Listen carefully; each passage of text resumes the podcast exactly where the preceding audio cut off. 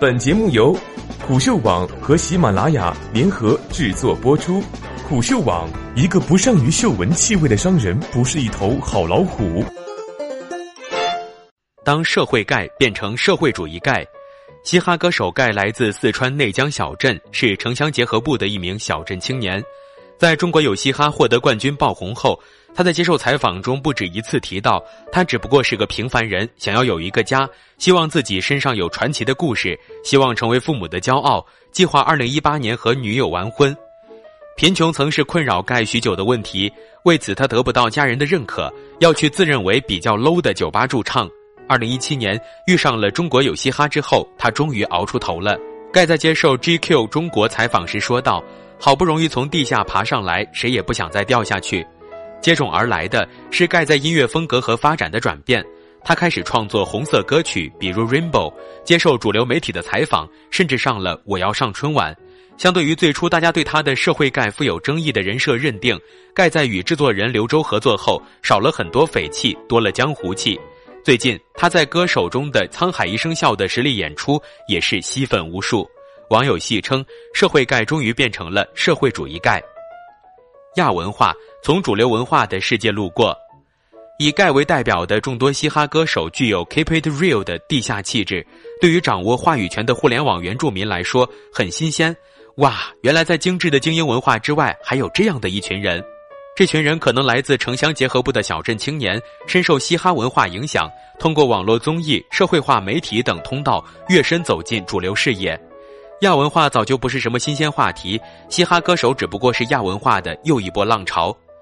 也许你已经听说过欧美的无赖青年、光头仔、摩登派、朋克、嬉皮士、雅皮士、摇滚的一代、迷惘的一代、垮掉的一代、烂掉的一代，那些在年代上都略微遥远了。那说点近的。我们中的大多数人正逐步经历着国内此起彼伏的亚文化浪潮，从知青文化、布尔乔亚小资格调，到令人眼花缭乱的网红现象，走火入魔的粉丝群体、恶搞文化、嘻哈浪潮，还有兴起的草根现象，各种亚文化，你方唱罢我登场。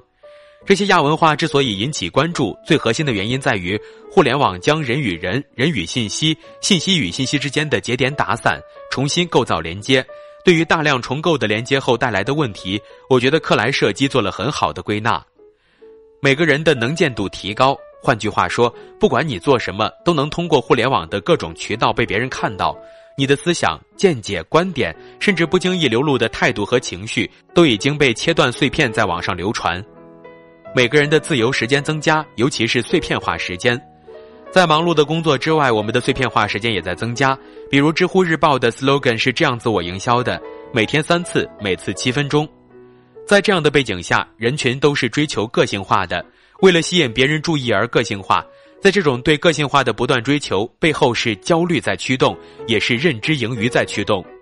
中国有嘻哈就是在这样的背景之下引爆了嘻哈浪潮，嘻哈文化的兴起与蓬勃态势，也是分众群体的一次革命。这包括在互联网世界的话语权革命。从这点出发，关于盖的人物争议不断，自然可以理解。在网络影响价值观导向的主要群体，岂容卧榻之侧有他人酣睡？社会能见度提高，自然是扒出每一个黑点论证。而另一方面，盖凭借独特的个人特质、老天爷赏饭的音乐才华，吸引了不少粉丝群体。这些群体不断与主流群体抗衡，这就形成了网络上关于盖的不同战队。要路过还是接受收编，这是一个选择。在《亚文化风格的意义》一书中，作者迪克·赫伯迪格提出了这样的观点：青年亚文化孕育出了诸多的形式，这些种种的形式都指向了一个方向，那就是抵抗。他们的抵抗源于社会结构矛盾、阶级问题以及相应产生的文化矛盾。他们的抵抗不是整个社会，不是不理解有代沟的父辈文化。他们抵抗的是社会结构中的矛盾和集体经历的问题，比如贫穷、失业、不公等等。他们在抵抗中，从音乐、服装、艺术以及其他特殊的交流方式等方面形成了特别的风格，而这些风格成为他们手中最有力的抵抗武器。从历史经验上看，亚文化无论怎样声势浩大，最终的结局大都是接受收编。这种收编通常有两种形式：亚文化出现。风格传播、主导文化和支配社会感到矛盾困惑，意识形态收编开始，主导文化对亚文化进行界定贴标签，媒体引发道德恐慌，亚文化作为替罪羊，亚文化被重新安置定位，亚文化风格失去抵抗意义或改弦更张。亚文化出现，商业收编开始，风格的传播，风格的缓和，亚文化风格成为消费风格和市场风格，亚文化风格失去抵抗意义或改弦更张。收编方式有利有弊，无论好坏。对于亚文化收编的方式，也可能在重新界定和标签化之后转向商业收编。欧美对于嘻哈文化的采用了第二种收编，这也就是我们看到的 Jay Z 凭借嘻哈音乐之手创建了自己的商业帝国。嘻哈潮流正在以饶舌音乐、涂鸦等街头文化横扫美国，而在中国，由于文化、历史等综合因素，主导文化对嘻哈疑似采取了第一种收编。不同的是，目前形势是绝对可控的，并没有发展到媒体的道德恐慌阶段。亚文化群体在最初对这种收编，当然大都是保持抗拒状态的，因为一旦收编，就很可能意味着独立性的死亡。但迪克·赫伯迪格认为，这种收编也是不可避免的。亚文化产生之初就埋藏着被收编的宿命，因为这些亚文化形式就发出自己的声音宣传自己，不可避免地用到了主流媒体的力量。盖个性要强，他从小镇中走到公众视野这个大舞台，底色本身就是抵抗。这种抵抗关于阶级、贫穷以及种种，也关乎他的个人际遇。三十岁的人了，挣扎了这么久，到底是想赢的。想赢，那得借力，也得顺势。